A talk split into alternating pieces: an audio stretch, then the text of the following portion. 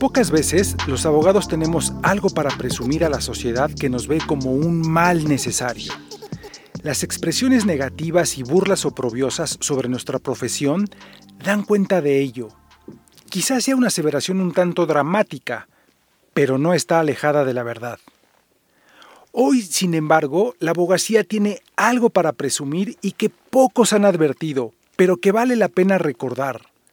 Me refiero a la reforma al artículo 17 de la Constitución, en donde se estableció con letras de oro lo siguiente. Las leyes preverán mecanismos alternativos de solución de controversias. La reforma en cuestión no fue un tema menor, por el contrario, fue una de gran calado porque por primera vez los mecanismos alternos de solución de controversias tienen fuente y rango constitucional y con ello el Estado dejó de tener el monopolio de la solución de los conflictos legales de las personas y las empresas. Pero hay algo más detrás de la citada reforma que pocos han advertido. El empoderamiento a los mexicanos para resolver sus conflictos legales por sí mismos sin la necesidad de autoridades y mucho menos jueces que les impongan decisiones.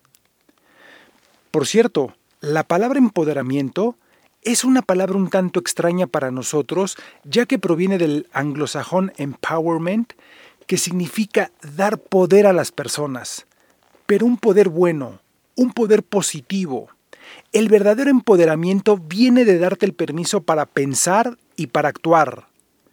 El primer paso para el empoderamiento es darse uno mismo la autoridad. Entonces, gracias a esta reforma constitucional, por primera vez se nos concedió el permiso para pensar y actuar. Por primera vez se nos ve como una sociedad pensante, como adultos mayores de edad capaces de gestionar y resolver nuestros conflictos civiles, mercantiles, familiares, laborales, entre otros, inclusive en algunos casos penales, sin tener que acudir con un juez a que nos imponga un resultado. Por fin abandonamos la arraigada idea de que papá gobierno y mamá Suprema Corte nos tenían que proveer de todo. Leyes, códigos, reglamentos, jueces, tribunales y una gigantesca y costosísima infraestructura judicial para poder resolver nuestras diferencias de la peor manera que se puede resolver un conflicto, peleando e intentando imponer un resultado por la fuerza. Lo anterior comentado me conecta con una gran experiencia que como mediador tuve y que atesoro como una perla. Cuando una señora, en una mediación familiar derivada de una fuerte separación, al final me dijo, Nunca pensé que yo solo hubiera sido capaz de resolverlo. ¡Wow! Fue increíble. Viví y sentí ese empoderamiento al cual me refiero. La mediación ha tenido un efecto expansivo que prácticamente está presente en todo el territorio nacional, al grado que está por salir la Ley General de Mecanismos Alternativos de Solución de Controversias para las materias civil, familiar y comercial. Sin embargo, parafraseando al filósofo y jurista Norberto Bobbio, la Constitución no puede sola. De manera que se necesita de todos los mexicanos, de todos nosotros si queremos contribuir para tener un país mejor. Ahora, la abogacía debe de valorar a la mediación como un deber de conciencia y evitar la judicialización de cualquier conflicto. El empleo de los métodos alternativos de solución de controversias cambia el enfoque de lucha por un esfuerzo para coincidir. Al igual que la guerra, el litigio debe de ser el último recurso disponible para la solución de un conflicto. Intentemos, pues, ser un país más civilizado y menos litigioso, más acuerdos y menos broncas. Celebremos la reforma al artículo 17 de la Constitución, publicada en el Diario Oficial de la Federación el 18 de junio de 2008. Bienvenidos al podcast del Chief Negotiator. En esta ocasión te comentaré acerca de algunas de mis reflexiones sobre qué es la mediación. Soy Enrique Hernández, estudio el fenómeno del conflicto humano, convencido que los conflictos son para resolverse y no para sufrirse. El conflicto no es malo, lo malo es no saber salir adecuadamente de él. Recuerda que este es un podcast disruptivo en donde por primera vez hablamos de un tema del cual nadie se ocupa, el conflicto y su solución, y que no tiene otra pretensión que despertar la conciencia de que sí es posible resolver los conflictos satisfactoriamente sin la necesidad de pelear, ni mucho menos que una autoridad, un juez, imponga un resultado. Como punto de partida, hay que señalar que la mediación pertenece a la familia de los métodos alternativos de solución de controversias. A continuación, te voy a explicar la mediación como nunca antes nadie lo había hecho, partiendo de su definición. Pero desmenuzando su contenido, ya que como mis alumnos saben, no soy partidario de memorizar definiciones a veces incomprensibles. Digo la definición y acto seguido la explico. La mediación es un procedimiento no jurisdiccional de carácter voluntario y confidencial que tiene como propósito facilitar la comunicación entre los protagonistas del conflicto para que por ellos mismos gestionen sus diferencias con la asistencia de un tercero, en este caso un mediador, quien actúa de manera neutral e imparcial. Ahora sí, como diría el mismísimo Jack el Destripador, vamos por partes. La mediación es un procedimiento. Si decimos que es un procedimiento es porque conlleva fases de por medio que hay que seguir conforme lo establezca el mediador. Es decir, la mediación no es instantánea. Las personas no llegan a la mediación y de manera inmediata obtienen la solución a su conflicto. O sea, no es como así, como listo, ya quedó, conflicto resuelto, next. No, definitivamente no es así. Cuando hablamos de un procedimiento, es uno sencillo, nada rebuscado, pero que depende del tipo de mediación de que se trate, ya que no es lo mismo una mediación familiar que una comercial, o una vecinal que una laboral. Es un procedimiento libre de formalidades y muy flexible que se ajusta a los tiempos y necesidades de los participantes bajo la guía y conducción del mediador. Ahora, cuando la definición dice procedimiento no jurisdiccional, significa que la mediación como parte de los métodos alternativos de solución de controversias el eje central y la columna vertebral de los mismos es que nada, absolutamente nada, tenga que ver o pasar por la jurisdicción de un tribunal. Los métodos alternativos de solución de controversias y la impartición de justicia tradicional no se excluyen, sino que se complementan. Ahora, cuando la definición establece de carácter voluntario y confidencial, atiende a que ambos conceptos, el de la voluntariedad y la confidencialidad, son principios rectores de la mediación. La mediación es voluntaria, lo que se traduce en que las personas y las empresas que deciden acudir a la mediación lo hacen por su propia decisión, por su propia voluntad libre de toda coacción y sin presión alguna. Además, que la voluntariedad se da de principio a fin, o sea, no porque alguien haya decidido participar en una mediación, ahora se tiene que esperar hasta que concluya, ya que en cualquier momento es libre para abandonarla. Mientras que la confidencialidad es otro principio clave que se traduce en que las personas en mediación pueden hablar con libertad plena. O sea, en mediación se vale enseñar las muelas picadas, sabedores de que todo lo que se diga, acepten o reconozcan en la mediación está blindado por el principio de la confidencialidad que se traduce en que nada, absolutamente nada podrá ser utilizado ni a favor ni en contra de los participantes en un proceso posterior, y muchísimo menos en un juicio, porque además, previamente al comienzo de la mediación, las personas firman un acuerdo de confidencialidad que garantiza el cumplimiento de este principio el cual por cierto también lo firma el mediador. Siguiendo con la disección de la definición de mediación, dijimos que tiene como propósito facilitar la comunicación entre los protagonistas del conflicto, puesto que hay que recordar que un conflicto tiene como ingrediente principal un problema de falta o nula comunicación entre las partes afectadas por el desacuerdo.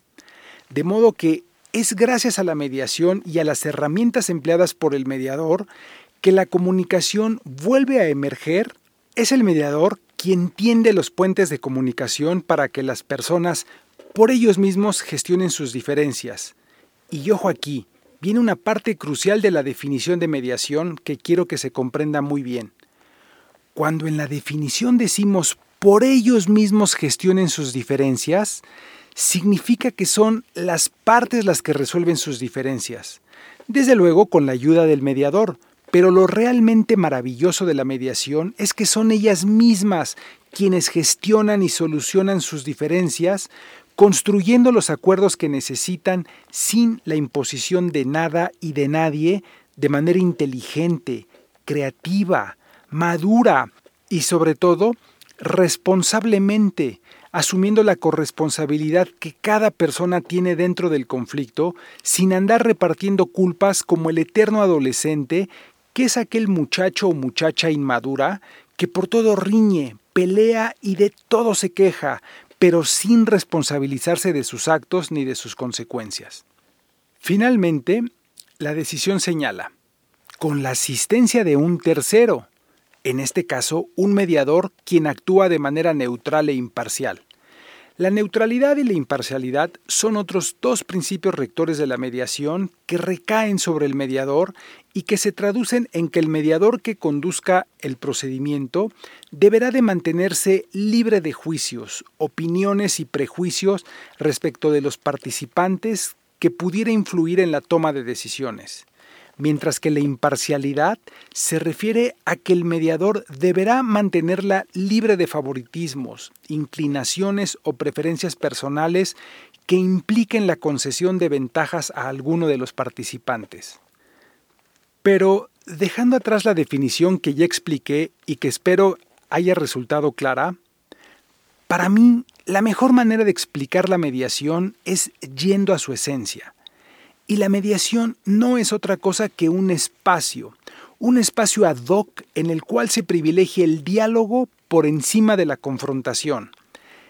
Es decir, a la mediación hay que verla y comprenderla como un círculo de paz en donde las personas y las empresas que están viviendo una fuerte desaveniencia, por primera vez se sienten escuchadas en un plano de igualdad, sin estrés, sin interrupciones, sin ataques ni amenazas, sin límite de tiempo y por supuesto sin celulares, en un diálogo justo y equilibrado, no para vencer, sino para comprender. Y cuando las personas y las empresas consiguen un nivel de comunicación así con la ayuda del mediador, las alternativas de solución al conflicto comienzan a fluir y emerger. En verdad, este espacio como el de la mediación no se encuentra en ninguna parte, ni mucho menos en otro proceso. Como dice Sandra Luz Souto, en mediación podemos decirnos lo que nos gusta o no sin hacernos daño. Se trata de empatizar, de transmitir, pero también de percibir las emociones y los sentimientos de los demás. Entonces, a través de la mediación se trata de encontrar soluciones que obliguen a quienes están implicados a escuchar en vez de usar la fuerza, buscar arreglos en vez de dar órdenes, soluciones que fomenten la compensación en vez de represalias. En suma, que animen a los hombres y mujeres a hacer el bien en vez de hacer el mal. Quiero aclarar que la mediación no es un espacio de convencimiento mutuo, sino uno en el que los protagonistas del conflicto comprenden que, pese a las diferencias que los separan, con tolerancia es posible conseguir un acuerdo. Y fíjense que acabo de mencionar una palabra que probablemente ha caído en el olvido y en el desuso, pero que es hermosa e importantísima. La tolerancia, que significa convivencia armónica de las diferencias. La mediación constituye, en definitiva, una apuesta por una forma no vertical de resolver problemas, superador del modelo consistente en que alguien investido de autoridad formal decide por los demás lo que éstos necesitan. Pero, ¿qué sucede cuando las personas y las empresas están experimentando un conflicto? Bueno, se sienten perturbadas y atrapadas porque no saben qué hacer y cómo gestionarlo. Y peor aún, cuando en sus intentos fallidos por tratar de resolverlo, se sientan y tratan de conversar, pero se agreden, se ofenden y en algunos casos se lastiman, terminando peor de como cuando empezaron. Pero ¿por qué sucede esto? Si el refrán dice, hablando se entiende la gente porque el refrán está incompleto. El refrán se quedó corto, ya que debe decir, hablando bien y con respeto, la gente se entiende. Ah, eso cambia significativamente las cosas. En los más de 10 años que tengo de experiencia como mediador, he podido constatar cómo de las posiciones más antagónicas y aparentemente irreconciliables, con disposición, buena voluntad y una comunicación respetuosa y facilitada por un tercero, sí es posible conseguir los acuerdos que parecían imposibles de alcanzar, pero que es gracias al espacio de la mediación que se consiguieron en un plano de colaboración y no de confrontación. Cuando las personas y las empresas están inmersas en un fuerte y dificultoso conflicto, resulta que es porque están colocadas en el lado oscuro del mismo Recordemos que el conflicto es luz y sombra, que todos los conflictos contienen la semilla de la creación y la destrucción, de manera que a través de la mediación las personas deciden colocarse del lado de la luz y no de la sombra.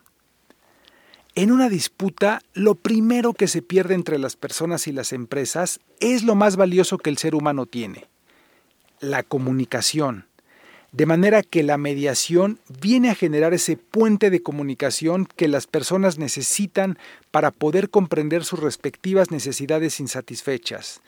Y a partir de escucharse y comprenderse es que pueden encontrar las soluciones que necesitan para resolver el conflicto, su conflicto.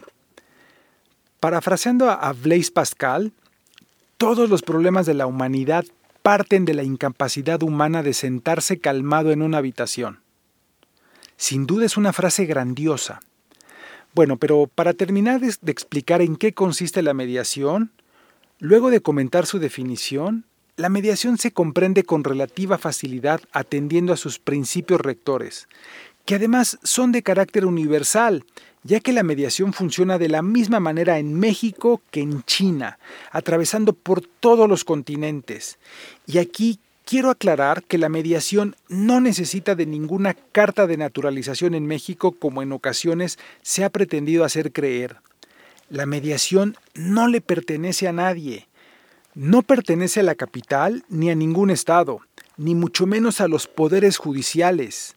La mediación tampoco es exclusiva del mundo del derecho y de los abogados, quienes en ocasiones pensamos que la varita mágica siempre la tiene el abogado y no es así. Insisto, la mediación es universal. Si recuerdan, cuando expliqué la definición de mediación, comenté que la mediación se entiende a partir de comprender sus principios rectores como el de la voluntariedad, confidencialidad, a los que se suman el de economía, flexibilidad, neutralidad, imparcialidad y por supuesto legalidad. De manera que la mediación no necesita estar regulada en códigos o reglamentos, puesto que se sostiene en sus principios rectores. De manera que quienes deciden acudir a la mediación es porque confían en su procedimiento, convencidos que con valentía, voluntad y tolerancia van a dar con las alternativas de solución que necesitan para resolver el desacuerdo por el que atraviesan. En cambio, quienes deciden no acudir es porque no confían en la mediación, además de que sienten aversión por la solución, optando por mantenerse en el terreno de la confrontación, el encono, la ira y el resentimiento, esperando que alguien, una autoridad, venga a imponerles un resultado que además en la mayoría de los casos ni a ellos les termina por gustar. Son personas con una fuerte mentalidad litigiosa, porque a ellos les parece cuasi imposible asumir que dialogando en santa paz se va a resolver algo que ellos no han podido resolver por la fuerza. no les entra en la cabeza por sus fuertes condicionamientos y creencias arraigadas de que para conseguir algo tienes que pelear e imponer como se hacía antes en el viejo paradigma. Finalmente, para que algo se comprenda bien, forzosamente hay que verlo a partir de comprender sus beneficios. Bueno, los beneficios más importantes de la mediación son los siguientes. Primero, las partes controlan el proceso y su resultado de principio a fin. Segundo, las partes son las que deciden cómo se resuelve su conflicto sin la imposición de ningún tipo de resultado. De ahí que el cumplimiento voluntario de los convenios de mediación es superior al 90%, puesto que al ser las partes las creadoras de su propia solución, luego entonces cumplen cabalmente con lo pactado, ya que a ningún ser humano le gusta que le impongan nada, bueno, ni siquiera una película para ir al cine o ver en Netflix. Tercero, el procedimiento es muy flexible, rápido, no impone ningún tipo de resultado y es económico a diferencia de cualquier otro. Cuarto, en mediación las partes invariablemente consiguen un resultado ganar-ganar. Y quinto, la mediación permite soluciones creativas como en ningún otro procedimiento.